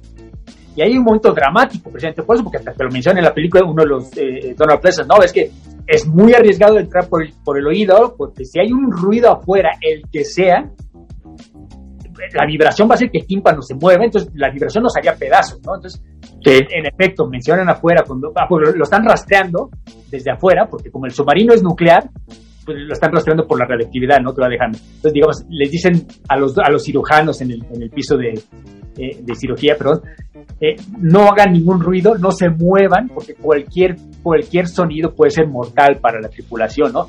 Y por supuesto vemos esta escena en que están los doctores como, como, maniquíes y el cirujano inútil como buen cirujano está sudando, se quiere quitar el sudor y en vez de simplemente frotarse con la mano no habría hecho ningún ruido, pues le dice a la, casi casi la, enfermera tiene que darle el, o sea, limpiarle el sudor y por supuesto tira un bisturí y en el momento que tiene el bisturí se crea un caos ¿no? dentro del cuerpo donde están ellos. Entonces, creo que es un momento dramático, o sea, la tensión de que no haya ningún ruido y cuando en efecto si hay un ruido, esta explosión, pues crea este, esta emoción, ¿no? Digamos, creo que sí. Cada, cada parte del cuerpo que están recorriendo no solo te están enseñando algo, o sea, digo, tampoco crean que es una película pedagógica, pero sí tienen sus momentos dramáticos, ¿no? En el pulmón no tienen oxígeno, luego en el camino arriba los atacan los cuerpos, luego en el, en el oído pues te, el, sonido del bisturí que cae. Entonces, de nuevo, creo que, creo que hay bastante para emocionar. Digamos, como película de aventuras, creo que funciona bien. Sí, que se toman demasiado en serio, puede ser, pero creo que como película de aventuras, sobre todo en la época, no tengo yo ningún problema con ella, la verdad. Sí, tiene sus, está todo muy bien. sí, tiene sus partes, como dices tú, de tensión, que, que uno piensa a ver cómo lo van a resolver. Está lo del tiempo, está que tienen que, que Claro. ellos creen que van a tomar una ruta y toman otra. Tienen un sistema de comunicación que precisamente es el que maneja eh, eh, Stephen Boyd y que se, a la mitad pues, tienen que, que dejar de usarlo, ya no se pueden comunicar con los de afuera. eh, Claro, entonces, para arreglar, para arreglar el rifle láser necesitan cables sí, de cobre que sacan del comunicador. Que, de hecho el cirujano tiene que cortar para, porque es muy fino el aparato. Sí, sí. De hecho, llega Sí. un momento en que ya no se pueden comunicar con el exterior. Se me olvidó mencionar eso. Eso de nuevo Sí. crea más tensión, ¿no? Como buena película de submarino, que tienen que estar en silencio y nadie más sabe qué está pasando con ellos.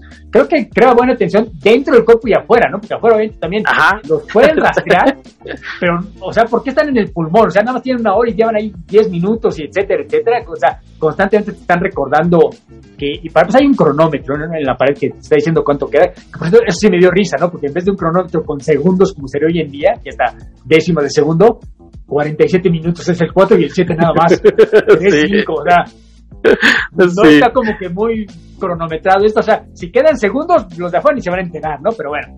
Sí, nuevo, ya, en los 70s, y luego los militares, uno de ellos está tomando su café, le pone como medio, medio, un cuarto de azúcar, ¿no? sí. Entonces, está también la tensión ahí, la época en la que, por ejemplo, están todos fumando puros, dices, qué épocas aquellas en las que nadie se quejaba, ¿no? Yo les digo, ay, Bueno, bueno.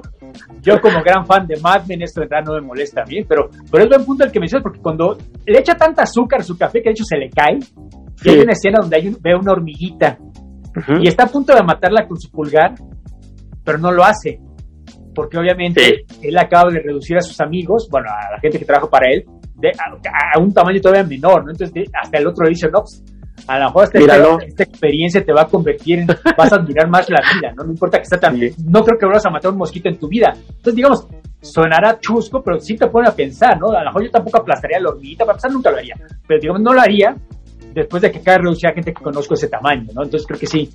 Eh, De, de nuevo, hay detallitos que creo que están muy bien escritos Sí. en esta película. Sí, tiene, hay que ponerle atención a esos detalles que parecen chuscos, pero, pero están bien ejecutados, ¿no? Sí. No, no, y bueno, ya, ya, ya para terminar, porque de nuevo, es una película relativamente breve. Eventualmente llegan al cerebro, eventualmente encuentran el lugar donde esta parte negra que es donde se formó un coágulo por el, el atentado de asesinato que sufrió este hombre. Y, aquí viene una parte divertida, porque te acordás que el doctor, el, el neurocirujano, del que sospechan que es un traidor, pues resulta que es medio filósofo. O sea, cuando están en el corazón, ah, los latidos del corazón es lo que separa al hombre la eternidad, etcétera, etcétera. Y cuando están en el cerebro, ah, los corredores del universo palidecen ante la luz de un solo pensamiento. Sí, Y hasta Donald Pleasant le dice, ay, cabrón, avísame cuando salgamos del alma, ¿no? Y cuando llegamos a la parte que hay que operar, que a mí me dio mucha risa, la verdad. No, no sé a ti, pero porque sí llega un momento en que, o sea, creo que, ligero spoiler, creo que llega un momento en que es obvio que Donald Pleasant es el traidor, no el otro. sí, Pero yo, yo de hecho estaba de acuerdo con Donald Pleasant, o sea, por amor de Dios, es el mejor neurocirujano del planeta, o por amor de, de los gringos, y se la pasa hablando de Dios toda la película, y, "Oh, hombre, ¿cómo puedes ver estas maravillas, estos milagros, y no creer que hay una mano creadora detrás de todo? Hasta Donald Pleasant le dice, ay, ay, por amor de Dios, es un... Sí, es porque- un- sí, Él, él le dice que es, un- es un milagro desde la evolución, ¿no? correcto. De millones No de es años. un milagro, simplemente es un proceso evolutivo de 500 millones Sí, de años. el proceso de millones de años. Dice que es un milagro. Ajá, exacto. Y entonces, cuando va a empezar la discusión entre el que cree en Dios y el que es eh, la ciencia, no sé qué pasa, ya no me acuerdo exactamente qué pasa, pero lo cortan como diciendo, no, no, no nos vamos a meter en eso. Sí, exactamente, exactamente, exactamente. Sí. Sí. Cuando están discutiendo ellos dos, más que discusión, nada más le pregunta a él. O sea, ¿cómo puedes decir que no hay un Dios detrás de todo eso, básicamente? Y es cuando Sí. dice el capitán, mire, ya llegamos, ya llegamos, ya llegamos, y se acaba la discusión. Estoy de acuerdo. Sí, de no, dijeron, no nos vamos a meter en eso, eh, cada quien que crea lo que quiera, pero Sí, tampoco es ese tipo de película. ¿Estás de acuerdo que en Sí. 2001 la de Kubrick a lo mejor se habrían dedicado cinco minutos a esto? Aquí, pues no, Ya la caso, discusión. realidad, ¿no? sí, sí, sí. Yo sí, Pero la bueno. verdad sí me sonreía así de, mira, Sí, yo también. quitaron de No, problemas. Cuando dice Donald Pleasant, ah, ya cállense los poetas. Dígame cuando salgamos de la parte del alma, ¿no? O sea, sí me reí, la verdad, que aquí- como, Pero, como dicen, como dicen los Simpson, este, eh, eh, milagros para uno, evolución para otros y banderitas para todos los demás. Exacto. no haya exacto, problema. exacto. Y bueno, Pero- ya la película, ya, ya el el clima de la película es cuando eventualmente llegan a, a la lesión que tienen que curar, se baja el cirujano con Raquel Welch con su rifle láser ya arreglado, y, y por alguna razón el protagonista decide bajarse con ellos. No, nunca se explica eso, ¿no? Pero bueno, lo va a acompañar. En ese momento en el submarino se queda el capitán y Donald Pleasance. Donald Pleasance Ujú. dice al capitán, oiga, baja porque ahí se está, le está entrando el agua, quién sabe qué. No, pues baja el capitán muy preocupado y, y Donald Pleasance le, le- le pega con una llave inglesa, ¿no? Ya es cuando finalmente comprobamos que el traidor es él. Se sube al, al puente de, de mando del capitán y ataca con submarino. Bueno, intenta atacar la lesión para, para, digamos, matar al paciente, ¿no? De alguna manera, para que no puedan encontrar los nor- norteamericanos los secretos. Y el agente secreto, que si no se hubiera bajado, esto no habría pasado, pero bueno, ya se bajó, agarra el rifle y le dispara a la nave. Entonces, digamos, no la puede destruir, pero digamos, la desvía y choca con otra parte del cerebro. Y, digamos, le permite que al cirujano que siga destruyendo el coágulo, ¿no? En lo que pasa eso, él regresa al submarino para intentar rescatar al capitán. Intenta rescatar a Donald Pleasant, pero Donald Pleasant está atrapado eh, en el puente, ya es que estaba fuera del, del submarino. Sí, como una cúpula. Exactamente. Y en ese momento llega este como un glóbulo blanco, un leucocito, que obviamente es parte del sistema inmunológico del cuerpo, ataca a los antígenos y empieza a atacar no solo a, a Donald Pleasant, se lo come, literalmente, entonces dice el capitán, no, ya vámonos, vámonos, vámonos, vámonos, hay, que, hay que abandonar el submarino. Y vemos cómo el leucocito empieza a consumir todo el submarino. Que bueno, ahorita vamos a... Asimov tuvo problemas con eso, pero bueno. Abandonan la nave, ya salvaron al paciente, ya, ya hicieron la operación, ya hicieron lo que tenían que hacer. Bueno, pues ¿cómo salimos? Sin el submarino, ¿cómo vamos a regresar? No, no, no, la, ruta más cercana, vamos al ojo, al nervio óptico, o sea, literalmente vamos al ojo y por el lagrimal, o sea, por el- la esquina de- del ojo vamos a salir. Bueno, y salen en chinga, ¿no? De afuera, como ya está el, submarino detenido, ya no están ellos ahí, y ya va a acabar la hora, si ya, eh, es cuestión de, de- segundos casi casi, no, pues tenemos que abrir el, ya, ya no se pudo, ellos piensan que la cirugía fue un fracaso, hay que abrir el cráneo de- del paciente para sacar la nave de alguna manera, encontrarlos y sacarlos, para que no se hagan gigantes dentro de- del cuarto de cirugía y dentro del paciente, ¿no? El general los detiene y no, no, no, a ver, si eso podría ser, si la nave está detenida es porque algo pasó, entonces si yo estuviera en su lugar, yo habría abandonado la nave y saldría nadando por el lugar más rápido, entonces digamos que lógica medio afortunada, pero el otro día se dice, ah, pues a través del ojo van a salir, ah, ok, Sí. va corriendo, no haga nada, no haga nada, le dice a los cirujanos, abran el ojo y con una lupa, y en efecto ahí vemos a estos tipos nadando en el ojo, y es cuando pasa su, dame una plaqueta para sacarlos, ya los Sí. lleva obviamente al, al salón, a la cámara donde los, los regresa a su tamaño normal, y esencialmente ahí termina la película. Obviamente se debe entender que salvaron al, paciente y todo salió bien, etcétera, etcétera, ¿no? Pasamos, por supuesto, antes de, de- de- de seguir discutiendo la película, a la novela, bueno, a la novelización que hizo Isaac Asimov. Obviamente, pequeño paréntesis, Isaac Asimov no hacía novelizaciones. Novelizaciones en el mundo editorial se, está, se ve mal, o sea, es para escritores o muy malos o gente que está empezando. Y Asimov en los 60 ya era como que un gran nombre en la ciencia ficción, de hecho era de los nombres más grandes. Y cuando le propusieron, pues queremos, hacer nuestra película, nos gustaría que tú hicieras la novelización. Y obviamente Asimov los mandó a la chingada, yo, yo no hago novelizaciones, no vengan con mamadas. Pero Asimov, siendo Asimov, le dieron su chequezote y bueno, ok, a ver, enséñame tu guion. Cuando lee el guion Asimov, pues, le da una apoplejía casi casi, ¿no? O sea, para empezar lo de la reducción, pues no hay manera, ¿no? O sea, digamos, no hay manera de hacerlo viable. Pero bueno, ya, te compro tu Ok. premisa. Pero no, Concedamos. hay mil detalles que hay que cambiar. Para empezar, lo de la jeringa. O sea, si le estamos inyectando galones y galones de solución, o sea, de lo que tú quieras al paciente, pues cuando se acabe la hora, También. la solución va a salir de alguna parte, ¿no? El submarino, ok, el leucocito lo digiere de alguna manera. Eso no quiere decir que el submarino se desintegre. Aunque esté hecho pedazos, pues esos pedazos van a crecer. cuando acabe la hora. Entonces, digamos, lo que él hace, y así mil detallitos, ¿no? Ya para no aburrirlos.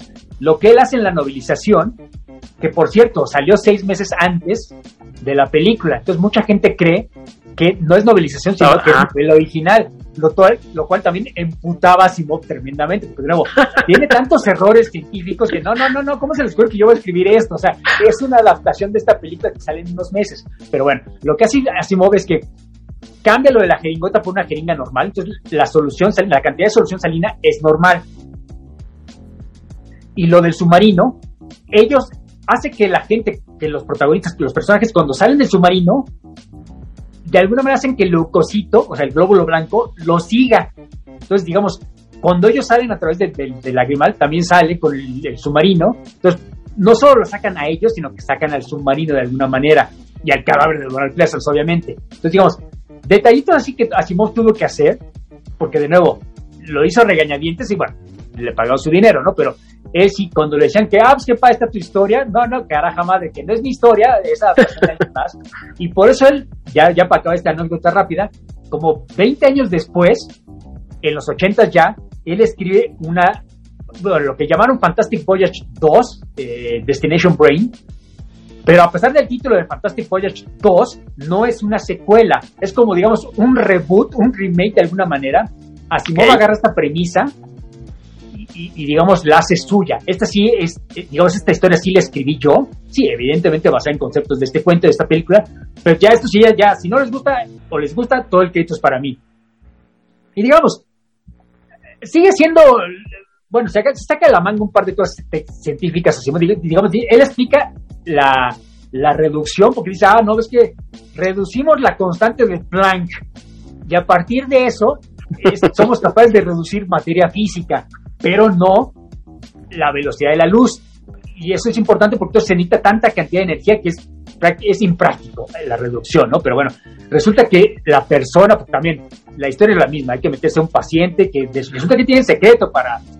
No, no solo reducimos la constante de Planck, sino aumentamos la, la, constante de la velocidad de la luz de alguna manera. Entonces, digamos, se lo está sacando de la manga obviamente a Simón, ¿no? Pero sí le intenta dar una explicación científica cuasi verosímil a la historia. Entonces, digamos, claro, aún dentro del, del canon, dentro de la bibliografía de Asimov, esta de Scientific, eh, Fantastic Voyage 2 se considera una obra bastante menor, pero digamos, si, si ustedes son lectores muy puristas de ciencia ficción y leen la novelización de la primera película, pues, pues, de la película, perdón, pues sí se les va a hacer mi babosa, ¿no? Mientras que en la segunda, pues como que de alguna manera lo intenta mejorar Asimov.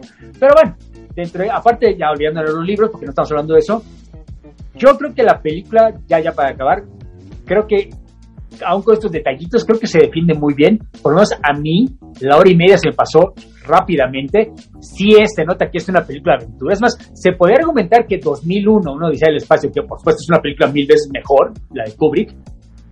Creo que hay partes más lentas. Creo que para alguien que no está inclinado científicamente o no es ñoño, hay varias partes que a lo mejor basta bostezar o porque llevamos media hora aterrizando y con la música de Strauss, etcétera, etcétera. Mientras que eso, según yo, nunca pasa en esta película.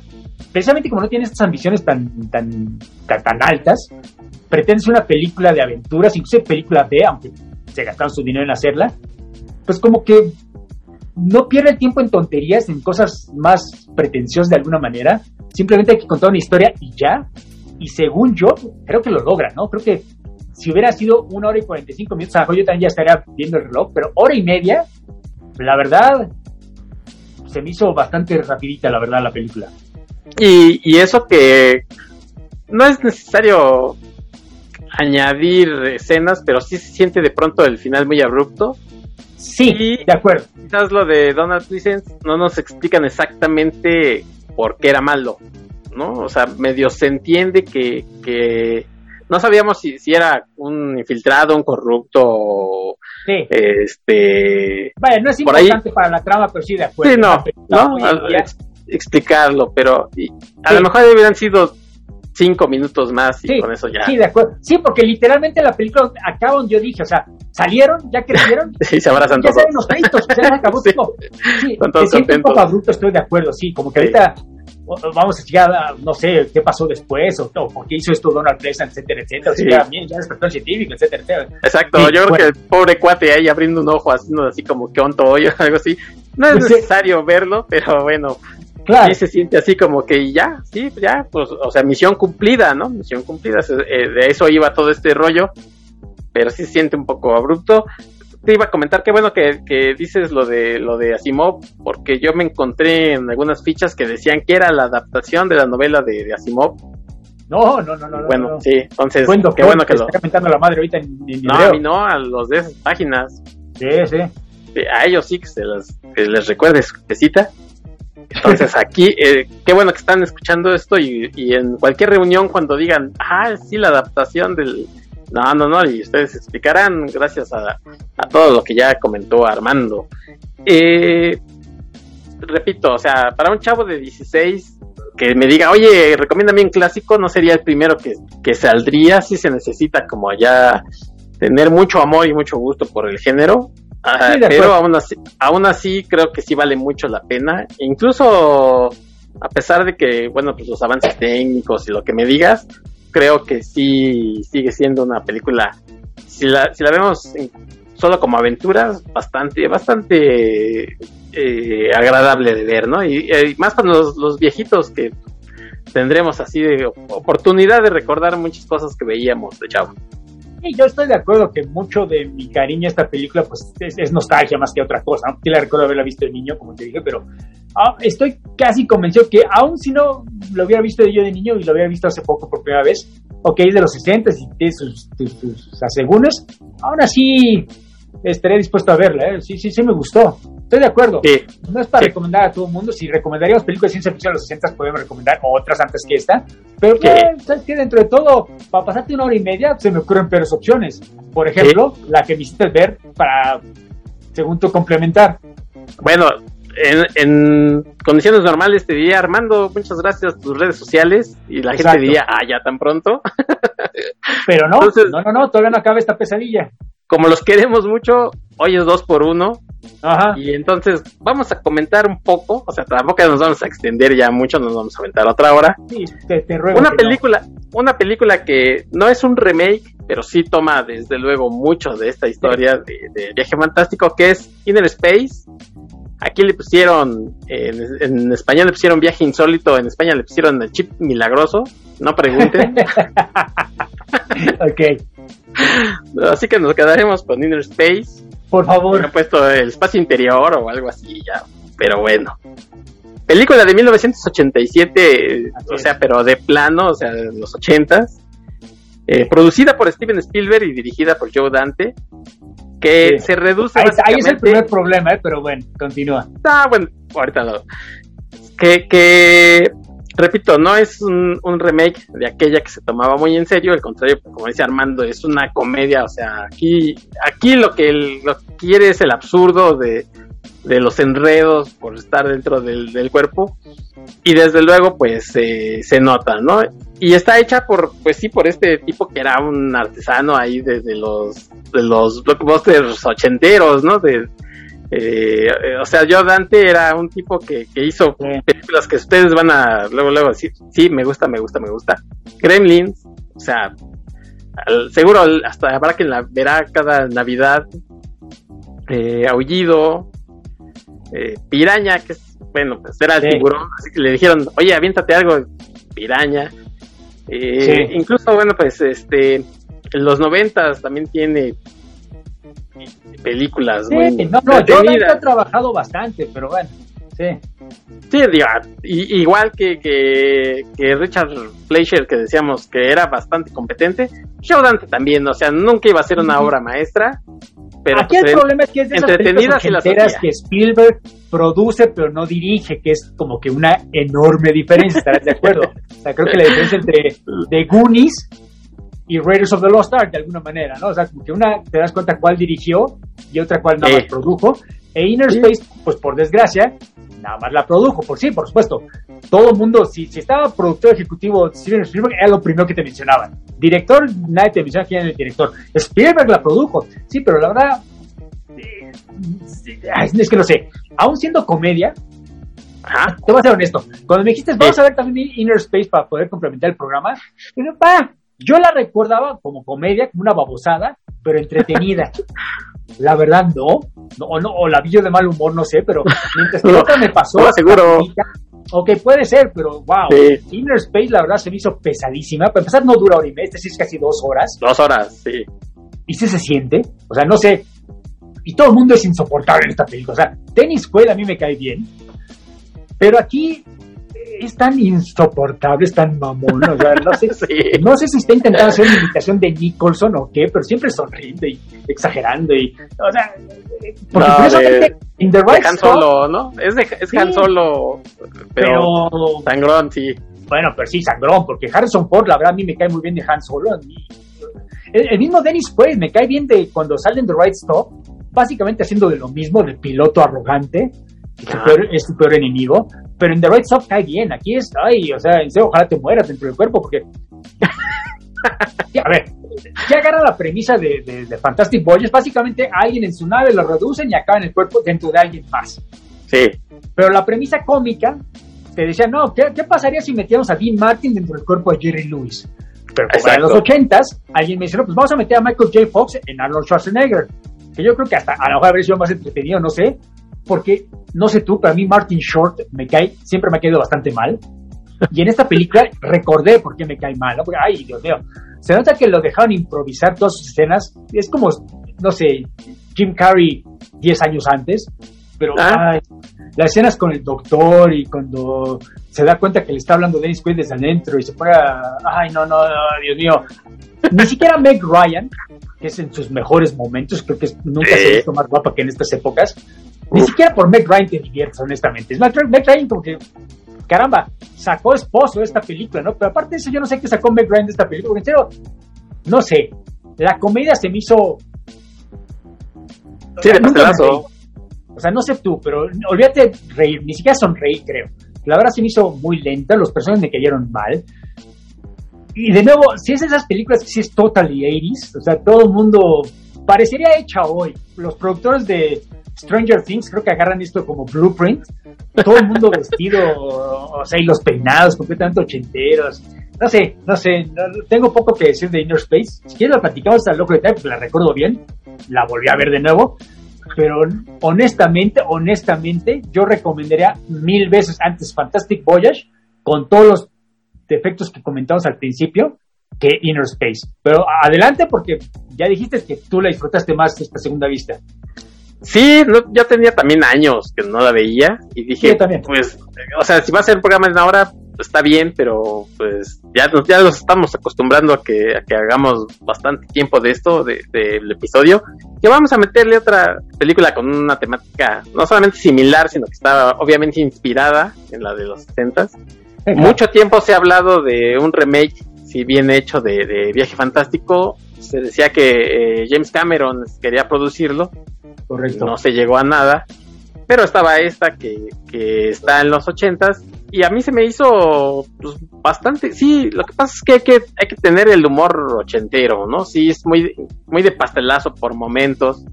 Aparece este, este actor, ¿cómo se llama? El Robert, Robert Picardo, que ah, es el vaquero, el cowboy. o sea, está, está en parodia de no sé qué, pero, o sea, y lo que dices tú de Dennis Quaid, ¿no? O sea, es un, es un actor que creo que siempre cae bien. O sea, no, no, es como un actor de, sangre ligera que puede salir de héroe, puede salir de lo que quieras, este. Sí, pero pues es que hay que entenderle al, hay que, creo que estar en cierta, en cierto humor y, la verdad es que sí te dije al cuarto para los dos, y llevamos a platicar de esto y a lo mejor si no estabas en el, en el mood Correcto. No, a ver, estoy de acuerdo que esta es la película que más se parecería de, alguna manera a Fantastic Voyage, porque claro, ha habido otras películas de, reducción de personas, digamos, Honey Show the Kids para empezar, o inclusive The Incredible Shrinking Man, que discutí contigo el año pasado. Sí. Por supuesto, ¿no? Pero la premisa no solo de encoger, sino que estés en tu nave dentro del cuerpo de otra persona.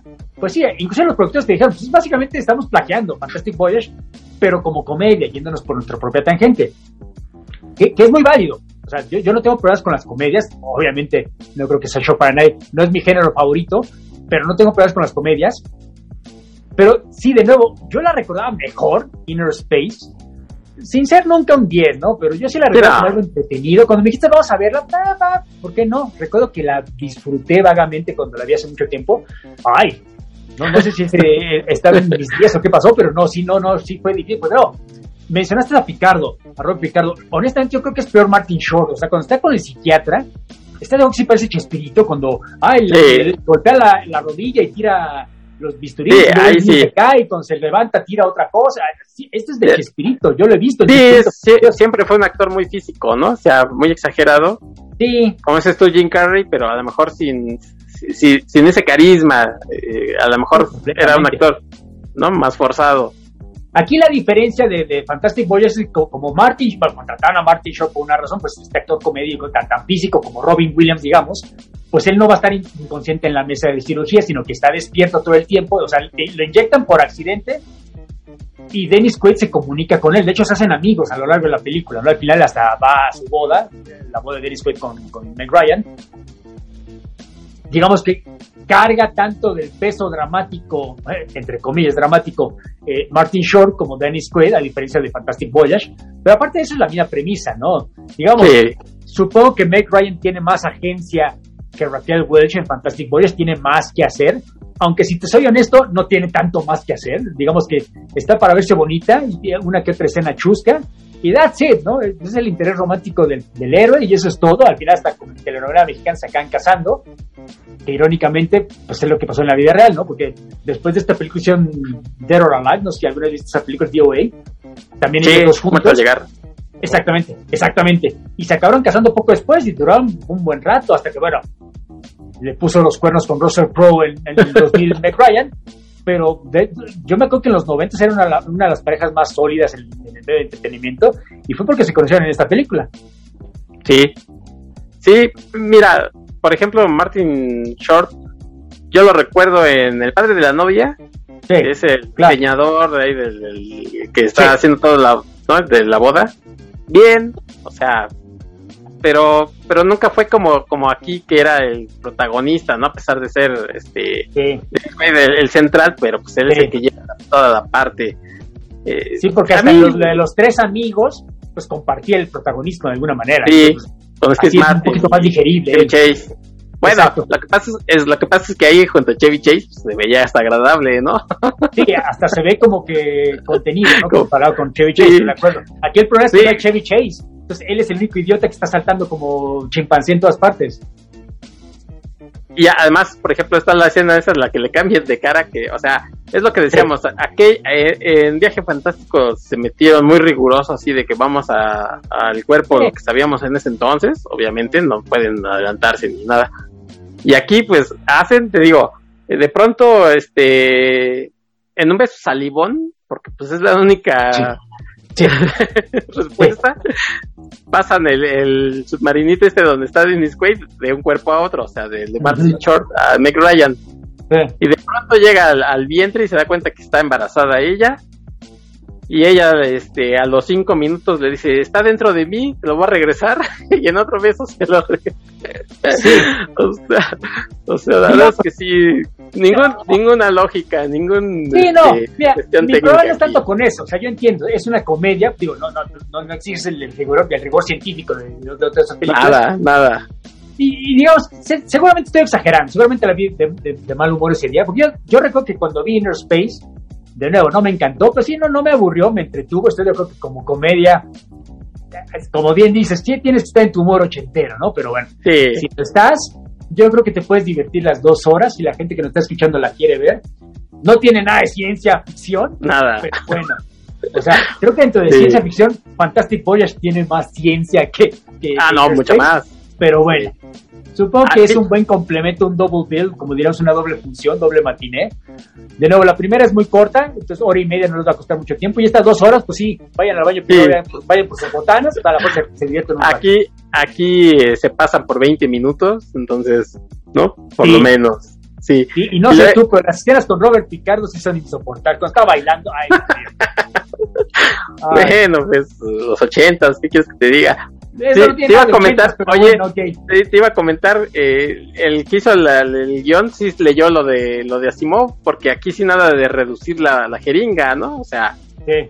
aquí es una jeringa este, real y ahí lo meten, este, aunque, Aunque ya que mencionas eso, tomando en cuenta que Steven Spielberg es el productor ejecutivo por amor a Dios, o sea, técnicamente lo hicieron esto en los estudios Amblin, O sea, efectos especiales tendrían que ser de vanguardia, ¿no? O sea, es más, si no es en Amblin, pues en Industrial Light and Magic, que son del compadre George Lucas de, de Sí. Spielberg, y lo que sea cada quien, ¿estás de acuerdo que los efectos especiales no se ven muy buenos, lo que sea cada quien? Pues, pues mira, ganó un Oscar y ¿en qué crees que lo ganó? Sí, en la misma categoría, por supuesto. Pero, o sea, aquí sí me parece que es lo que yo dije al principio, que bueno, vamos a hacer esta película de ciencia ficción porque es la- es la que hay. Yo creo que los de las, la película de 66 de, de Fantastic Voyage, que son más sencillitos. A mí me impresionaron más que esos, Sí. que la verdad, cuando veo los papeles volando, para empezar el laboratorio es una oficina del tamaño de mi sala, está bastante pinchón el set, lo que sea que aquí Sí. y papeles volando. Sí. De hecho, nunca se ve que se reduzca. O sea, únicamente Es- vemos una gráfica que nos da a entender que está haciéndose más pequeño, pero nunca vemos la reducción. O sea, de repente ya lo inyectaron y ya, ya está entre una jeringa. Pues el efecto está muy pinchón, lo que sea cada quien. Y ya cuando está dentro del cuerpo de Martin Short, pues. eh, eh, ¿Sabes pues no qué me gusta? mal. ¿Sabes qué parte me gusta que, que le añaden, digamos? Esta parte donde él puede ver lo que está viendo Martin Short y puede escuchar. Me, se me hizo Sí. interesante. Aunque O sea- la base científica eso también es absurdo, Sí. pero sí. e- Es útil para el guion que él escuche y pueda ver lo que está viendo eh, Martin Short, claro. Oye, y noté algo, bueno, pues uno que es ñoño y que, que no tiene que hacer. Ajá. Eh, pues sí, ¿no? La película Claro. está en. La película. eh, Toda la, la historia está ubicada en San Francisco. O sea, perdón por, por hacer estas conexiones que no tienen nada que ver. Pero pues uno es ñoño y. Ant-Man, que trata de reducciones. Están Ajá. en San Francisco. Yo no sé si fue adrede o sea homenaje a, este, a esta película. Pero pues coincide, Estoy ¿no? asumiendo que no, pero bueno, no sé. Yo tampoco sé, pero se me hizo muy chistoso. Así de, mira, están en San Francisco. ¿Y qué película de reducción también sucede en San Francisco? Ah, pues Sandman. Qué, ch- qué Claro. simpático. O sea, un, te digo, uno que es ñoño y que ve cosas en donde no las hay. No, no, no, no te sientas mal porque mi novia, que no es tan ñoña como tú y como yo, de hecho, ver, ¿qué cuando estaba viendo Fantastic Voyage me preguntó, oye, ¿ya existía Ant-Man en los cómics cuando salió la película Fantastic Voyage? No, pues sí, había sido, porque a ella, por supuesto, le recordó lo de Han Pym, todo esto, obviamente. Y de Claro. hecho, La hormiga, ¿no? Sí, exactamente. De nuevo, Fantastic Voyage en su momento, que es el tema principal del día de hoy, no Inner Space, afortunadamente. Fantastic Voyage en su momento fue tan influyente que inclusive hay un cómic de, de, de- de los Avengers, tú lo recordarás, de, los. 70, obviamente, fines de los 60, durante la Chris Skrull War, la guerra de, los Kree y los Skrull, cuando Sí. dibujaba- escribía Roy Thomas y dibuja Neil Adams, por eso es famoso el número, en que se mete Ant-Man al cuerpo de la visión, el cuerpo de la nube de la visión, y es básicamente Ah, sí. Fantastic Voyage. Y hasta creo Sí, que sí, el título hace una referencia a eso. De nuevo, es una película que creo que, de nuevo, con todas sus limitaciones, creo que ha influido más, mucho más ciertamente que Inner Space, que, que, que- que lo que mucha gente cree, ¿no? De nuevo, creo que ese tipo de películas que a lo mejor mucha gente no la ha visto, la ha escuchado nada más, o, o ni siquiera la ha escuchado, pero la premisa les es familiar, ya sea porque la han visto repetida o parodiada en Los Simpsons, en Futurama, en Rick and Morty o donde sea, Sí. pero creo que es una premisa que de no ha, ha perdurado a través de los años y las décadas, ¿no? De nuevo, gente que no como tú y yo, que la vimos en permanencia voluntaria, están familiarizados con la idea. Entonces, de nuevo, creo que mucha gente no le da el crédito a esta película que le debería dar. Porque sí, Inner Space sí es una comedia chistosa y te entretiene, digo, no es tan mala como yo la creo. Te puede entretener, pero que, creo que no pasa de una comedia ochentera, ¿estás de acuerdo? No, no creo que Totalmente. haya influido nada. Mientras que Fantastic Voyage de alguna manera sí influyó directa o indirectamente en, en muchos, muchos creadores y personas, ¿no? Entonces, de nuevo, no creo que, a- aún siendo un programa no de dos horas, creo que sí amerita Fantastic Voyage su, su, su propio episodio de, de la ciencia de la ficción. Sí, y mira, Inner Space a mí me, me parece que es una película también no solamente ya desde luego Viaje Fantástico está presente ahí, pero me parece que se, re- se toman el, el éxito de Volver al Futuro, por ejemplo, Claro, para hacer esta, ¿no? Y meter Sí. y decir, pues también Sí. vamos a meter este eh, rollos técnicos ahí científicos, Tecnobubble, para hacer Sí, esta sí. película que, está mucho más hacia la comedia que hacia la ciencia, ¿no? Porque pues así, así funciona muchas veces Hollywood. Oye, queremos eh, películas que, que hagan reír a la gente y que, que tenga este medias cosas científicas. Ah, pues hazte esta, ¿no? De- de que se reduce y lo hacemos gracioso. Entonces, es, yo creo que de mediados de los ochentas, totalmente basada en el éxito. Obviamente Spielberg pues, está ahí de productor. Sí, sí, yo creo que Spielberg cuenta- nada más te das cuenta aporta del el nombre de lo Spielberg, ¿eh? ¿no? De, de ser, perdón, lo Sí. mejor director que es CMX que yo Dante, ¿no? Porque comparaste Back to the Future, agarrando un ejemplo rápido de los ochentas, creo que Back to the Future sí es una gran película de los años ochentas, mientras que Inner Space, de nuevo, entretenía lo que tú quieras, pero no la consideras como de tu top 50, ¿no? De los ochentas, mientras que Back to the Future nada. aun cuando están utilizando eh, premisas parecidas de hacer comedia científica de alguna manera, y Spielberg es productor en ambas, creo que una es mejor que la otra, ¿no? Sin, sin pensarle mucho. Yo creo que Spielberg sí estuvo presente en, en- en Volver al Futuro, sí estaba ahí checando a Sí. ver qué, y acá nomás dijo, sí, sí, háganlo, ¿cuánto necesitan? 20 millones de dólares, ahí están. Sí, supuestamente ¿No? es lo que hacía, los, los protegía de los Sí. productores y de la, de interferencia del estudio, pero no hizo más. O sea, como interferencia creativa, not really. Y creo que se nota Sí, no. ¿no? en el producto final. También Inner Space, si ustedes la quieren ver, ah, probablemente le hagan más caso a Armando que a mí, pero si la quieren ver está en HBO Max antes de que la quiten, antes de que desaparezca HBO Max. Todavía Sí. la pueden ver ahí. Entonces, eh, si tienen dos horas eh, para no hacer nada, de plano que digan, ah, me quiero poner ochentero, ahí la pueden Sí, encontrar. de acuerdo. No, no, sí, véanla, véanla, claro. Yo recomendaría que vean Inner, digo, perdón, Fantastic Voyage, pero si tienen tiempo de ver ambas, sí, bueno, también algún otro día vean, vean Inner Space, como les, les menciona Héctor, ya nos van a quitar HBO Max, bueno, no sé cuánto tiempo vaya a seguir existiendo, entonces pues aprovechen mientras está ahí todavía. Por ahí dice el rumor que van a quitar todas las cosas buenas para ponerla en un sistema que sea Discovery, entonces probablemente Inner Space se quede Ahí va a seguir. Entonces, Ahí va a seguir. Exacto, ahí va a seguir.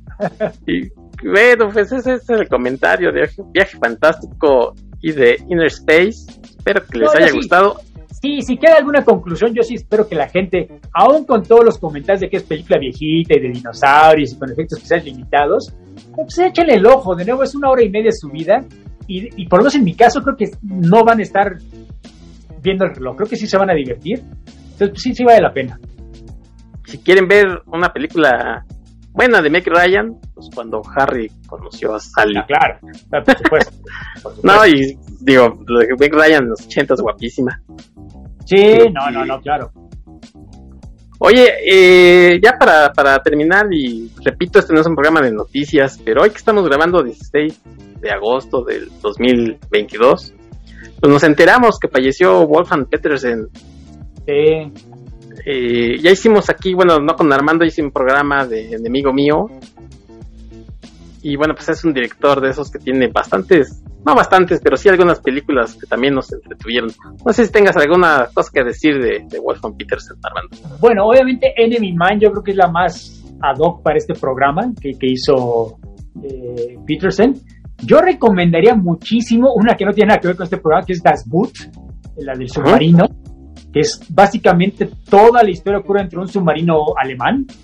Y, y lo, y lo- lo interesante, lo fresco sobre todo porque es película de los ochentas, es que desde, el- es de la- desde la perspectiva de los soldados alemanes, que ya ven que en las películas norteamericanas son los, los villanos, ¿no? Los, los nazis. Entonces, era una película que, como nos ofrecía el punto de vista de, de los alemanes, ya desde ahí era algo distinto, ¿eh? entonces era algo fresco, pero no eran soldados alemanes nazis, no eran de la SS, eran de estos pobres hombres que pasaban semanas enteras bajo el mar encerrados en submarinos claustrofóbicos, que no es un Sí. submarino como viaja al fondo del mar con ventanas y todo, no, no, esos ventanas como que no tienes, pero estos corredizos, estos pasadizos que no puede pasar más de una sola persona, completamente claustrofóbicos, no hay ventanas, están todo el tiempo encerrados. Es más, la película es larga y si tienen claustrofobia, les recomendaría que la vean con pausa porque de nuevo, sí, sí logra comunicar la claustrofobia de, de- de la vida en los submarinos bastante bien. Es una obra maestra, yo creo que es de las mejores películas de guerra que he visto en toda mi vida.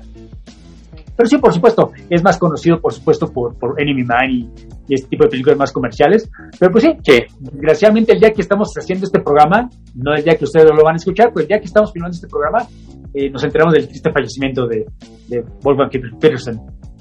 Sí, ahí está también una recomendación de Armando si no han visto Los God o Enemigo Mío o La Historia Interminable que de- desde luego no Claro. es este, el- lo mejor pero bueno pues también es eh, reflejo de una época, ¿no?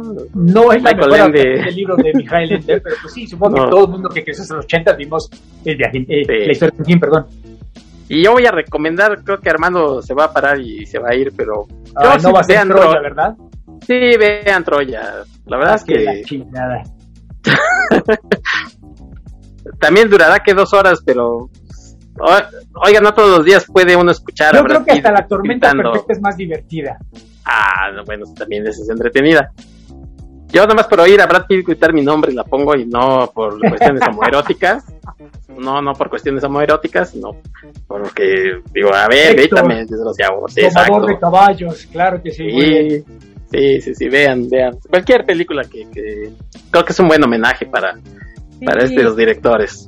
Sí, la verdad, sí, buenas películas. Hasta la de Clint Eastwood, que sea de, de agente secreto, de servicio secreto presidencial, creo que es divertida, ¿no? Con esta, esta chava In the Line of Fire, con John Malkovich, que es el villano. Sí.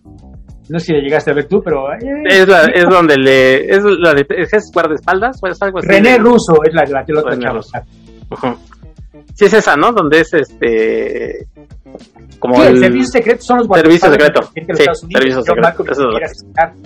Al, sí, sí, sí. Al final saca su pistolita de plástico o de cera, la vio. Es por si me acuerdo. sí, también está muy buena esa película. Que ya era un clinismo cincuentón, ya no era tan chavo, comparado con ya no era Harry el sucio, ¿no? ¿Eh? Ya no era Harry el sucio, pero 20 años después. Sí, 20 años después. Pero bueno. Bueno, pues sí. Fantastic Voyage, es el mensaje del día de hoy. con eso nos quedamos, Armando. Cuéntanos dónde nos, te podemos encontrar. Bueno, a mí, pues ya saben, yo estoy en, Twitter como Armando0827, estoy todos los días platicando pues de cómics, de libros, de películas, series de televisión. Ayer estoy platicando sobre el último episodio de Better Call Saul. Ya se acabó ese maravilloso spin-off de Breaking Bad, una de las mejores series de todos los tiempos. Entonces, pues estoy platicando eso. Y en Facebook me encuentran pues con mi nombre, Armando Saldaña Salinas. Esencialmente estoy platicando exactamente lo mismo, solo que me doy un poco más me explayo un poco más. Entonces, pues me daría mucho gusto que me sigan, me acompañen, me den su opinión, platiquen, etcétera, etcétera. Entonces, pues gracias, gracias por escucharnos, gracias por escuchar este programa y espero que la persona que pidió, hizo la petición de Fantastic Voyage, esté satisfecho. Sí, y cualquier otra petición que tengan, pues en su momento, digo, mejor nos tardaremos, pero pues ahí saldrán saliendo los temas. ¿Y cuándo nos eh, pidieron esta de Fantastic Voyage? ¿Hace un año o hace poco? No, hace poco ya nos habían pedido en la cajita de iBox, si ustedes quieren dejar también hay comentarios, pues para eso estamos en las redes de la ciencia. Sí, deje, suscríbanse si pueden, denle por ahí like o suscríbanse, pues es gratis. Lo de menos es que después les diga que ya no quieren recibir notificaciones de estos latosos. Pero pues todo lo que sea eh, mensajes o cualquier eh, mensaje de, apoyo, de alguna cosa que quieran que platiquemos, pues será bienvenida. Yo les agradezco y agradezco a Armando que se tome un tiempo para venir a platicar conmigo. Ya son 74 mm, programas, o sea que nos estamos acercando a, una centena de, programas de la ciencia y la ficción. Y pues yo agradezco a Armando que, venga cada, por lo menos cada tres semanas desde que se eh, empezamos a hacer esto. No, al contrario, yo me divierto mucho cada vez que hago este programa contigo, entonces al contrario. Gracias, Armando. Bueno, pues, ¿con qué crees que vamos a cerrar, mi estimado doctor? Con que no sea música de Inner Space, porque hasta esa la aluciné, me doy por bien servido. Pues mira, sí va a ser eh, música de los 80, de ese año del 87. Ajá. El programa, el programa pasado que fue Donnie Darko, estuviste a punto de escoger una canción de Inexe. Así es que de su disco Kick, pues vamos a escuchar Need You Tonight, ¿no? Muy bien. Bueno. Tiene todo que ver con Fantastic Voyage. Por el gusto de escuchar 6. Ah, perfecto. Me compraste con eso. Ah, no ¿verdad? Los dejamos con esta canción y les agradecemos habernos escuchado. Vámonos, Armando. Vámonos, abrazo, bye. Hasta luego.